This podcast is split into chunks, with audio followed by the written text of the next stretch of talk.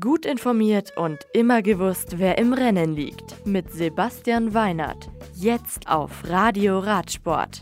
Das tschechische Nove Mesto, das erste Mal Austragungsort einer Cross-Country-WM, will am kommenden Wochenende alle Rekorde brechen und noch mehr Zuschauer anziehen als je zuvor. Der Ort liegt rund 100 Kilometer östlich von Prag und hat sich in der Vergangenheit einen Namen bei der Austragung von fünf hochkarätigen Mountainbike-Weltcups gemacht. Am Telefon ist jetzt mein Kollege Erhard Goller, der uns eine kurze Übersicht über die Titelkämpfe, die Strecke und die Anwärter auf den Titelgewinn geben wird. Hallo Erhard, schön, dass du da bist. Hallo Sebastian, ich freue mich. Wenn es um die Frage geht, wer gewinnt, muss man den vierfachen Weltmeister Nino Schurter aus der Schweiz ganz oben auf der Liste haben. Aber auch Doppel-Olympiasieger Julien Absalon wird ein Wörtchen um die oberste Stufe des Siegertreppchens mitreden und das Weltmeistertrikot zurückerobern wollen. Wie schätzt du das vorprogrammierte Duell ein? Ja, ich würde sagen, so nach dem Frühjahr würde ich dem Nino leichte Vorteile attestieren gegenüber Julien. Aber im Grunde ist es immer ein offenes Duell, auch wenn äh, Julien Absalon hier noch nie gewonnen hat in Novemesto und ähm, ja maximal mal Dritter war, aber das muss nichts heißen. Er kann sicher auch hier am Ende der Sieger sein.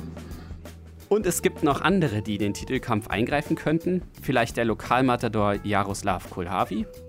Ganz sicher wird er in diesen Zweikampf eingreifen wollen und er, er ist neben Nino Schutter der Einzige, der hier überhaupt einen Weltcup gewonnen hat.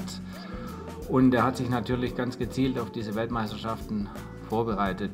Man darf damit rechnen, dass er vorne mitspielt und in diesen Zweikampf zwischen Absalon und Nino Schutter eingreifen wird.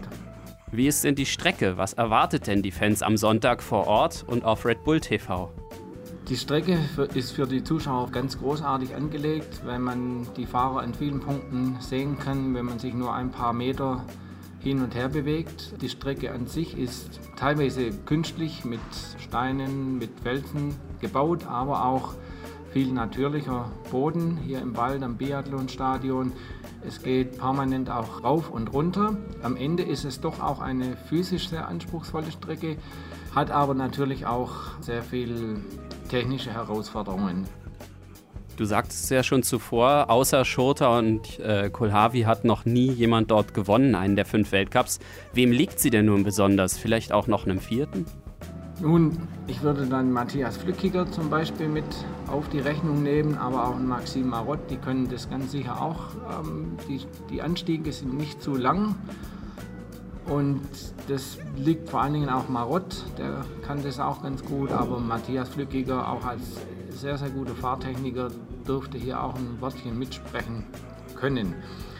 Ich will jetzt den Kreis der möglichen Medaillenkandidaten gar nicht so sehr einengen. Da gibt es doch noch mal eine Handvoll anderer, die, die da auch mitmischen können. Florian Vogel zum Beispiel, der voriges Jahr hier auch auf dem Podium stand. Und fürs erweiterte Podium vielleicht aus deutscher Sicht könnte Manuel Fumic eine tolle Platzierung herausfahren? Sagen wir, wenn wir es aus der deutschen Perspektive betrachten, dann wäre das zu hoffen. Er selber ähm, ist etwas skeptisch, weil das Frühjahr überhaupt nicht nach seinem Geschmack verlaufen ist. Er fühlt sich zwar super in Form, aber er bringt es noch nicht auf den Rennkurs und klar, die Hoffnung ist immer da, dass der Knoten platzt. Die Leistungsdaten sind gut, sehr gut sogar, aber ja, man braucht natürlich auch ein bisschen Selbstvertrauen, um vorne mitmischen zu können. Und, und er hat hier auch noch nie so einen richtigen Ausreißer nach oben gehabt. Müssen abwarten. Wir können erstmal nur hoffen, dass der Knoten platzt. Kurz zu den Damen. Bei den Damen will Yolanda Neff dieses Jahr den Doppeltitel. Überraschend ist sie Weltmeisterin im Marathon geworden. Wie schätzt du sie ein? Ja, sie ist ganz sicher super in Form. Davon kann man ausgehen. Vergangenen Sonntag äh, bei der Marathon-WM in Lesac, da wäre möglicherweise aber Annika Langwart die schnellere gewesen, wenn sie nicht dann mit ähm, Defekten zu tun gehabt hätte. Da darf man gespannt sein. Es ist vielleicht nicht die Strecke, auf der sich eine Annika Langwart so extrem gut entfalten kann. Da ist eher, würde ich sagen, die Yolanda im Vorteil, aber es gibt natürlich auch noch andere. Catherine Pendrell würde ich da nennen und auch Gunrita Dale Fleschia natürlich, die letztes Jahr hier sich ein ganz heißes Duell geliefert hat mit Yolanda Neff. Okay, und aus deutscher Sicht auch hier? Ja, ähm, da haben wir jetzt keine so ganz guten Erinnerungen. Die Sabine Spitz hat hier noch nie ähm, richtig gut abgeschnitten. Ich habe sie gestern noch kurz gesprochen und sie ist, fühlt sich sehr, sehr gut. Aber ähm, bisher, sagte sie, ja, hatte sie ja noch nicht geklappt. Es ist immer irgendwas dazwischen gekommen. Wenn sie ohne Probleme durchkommt, ohne Sturz und ohne Defekte, dann kann sie sicher irgendwo, ich sage mal im Bereich Top 6, wenn es super gut läuft, ähm, möglicherweise sogar um eine Medaille mitfahren. Ich traue ihr das zumindest mal zu. Und von den jungen Wilden, Helen Grobert? Ja, Helen hat auf jeden Fall sehr gute Erinnerungen und an Novi Mesto, zumal sie letztes Jahr hier schon überraschend Neunte geworden ist und der Olympiatraum dann Konturen annahm. Und sie mag die Strecke auch sehr, es kommt ihr entgegen, die Anstiege sind nicht zu lang. Und sie kann technisch auch ganz gut mithalten, das heißt, ja, da ist auf jeden Fall ein Top-10-Ergebnis drin, so, das hat sie auch selber so formuliert. Adelheid Morat ist leider letzte Woche krank geworden, das heißt, da muss man abwarten, was aus der eigentlich sehr guten Form noch zu machen ist. Gut, Erhard, dann äh, danke dir. Grüße nach Nove Mesto, Tschechien. Ja, bis dann, Sebastian. Tschüss.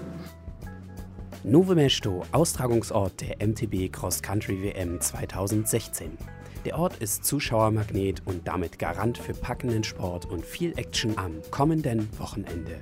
Bis dahin heißt es nun locker warm fahren und auf Samstag und Sonntag nach Mittag freuen, wenn jeweils um 10 vor 3 Red Bull TV die Rennen wieder in voller Länge übertragen wird. Das Radio für Radsportfans. Im Web auf radioradsport.de